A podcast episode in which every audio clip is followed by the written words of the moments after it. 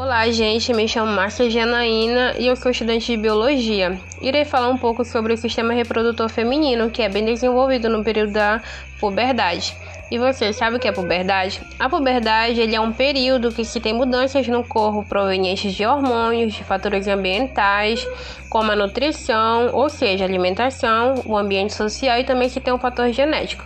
Nesse período, o órgão reprodutor feminino, que é o órgão responsável pela reprodução, ele se desenvolve por completo.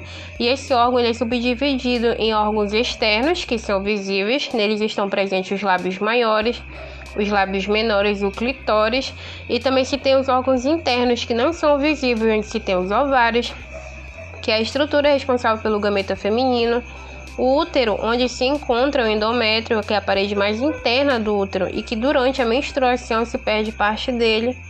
A tuba uterina, onde ocorre o processo de fecundação, ou seja, o encontro do espermatozoide mais ovócito, que é o gameta feminino. No sistema reprodutor feminino também se tem a vagina, que é um órgão muscular bastante elástico que serve para a cópula, e é por ele que o bebê sai na hora do parto. Além disso, na puberdade há mudanças no corpo como o aumento das mamas, o surgimento de pelos pubianos nas axilas, nos lábios maiores se tem a presença de pelo também.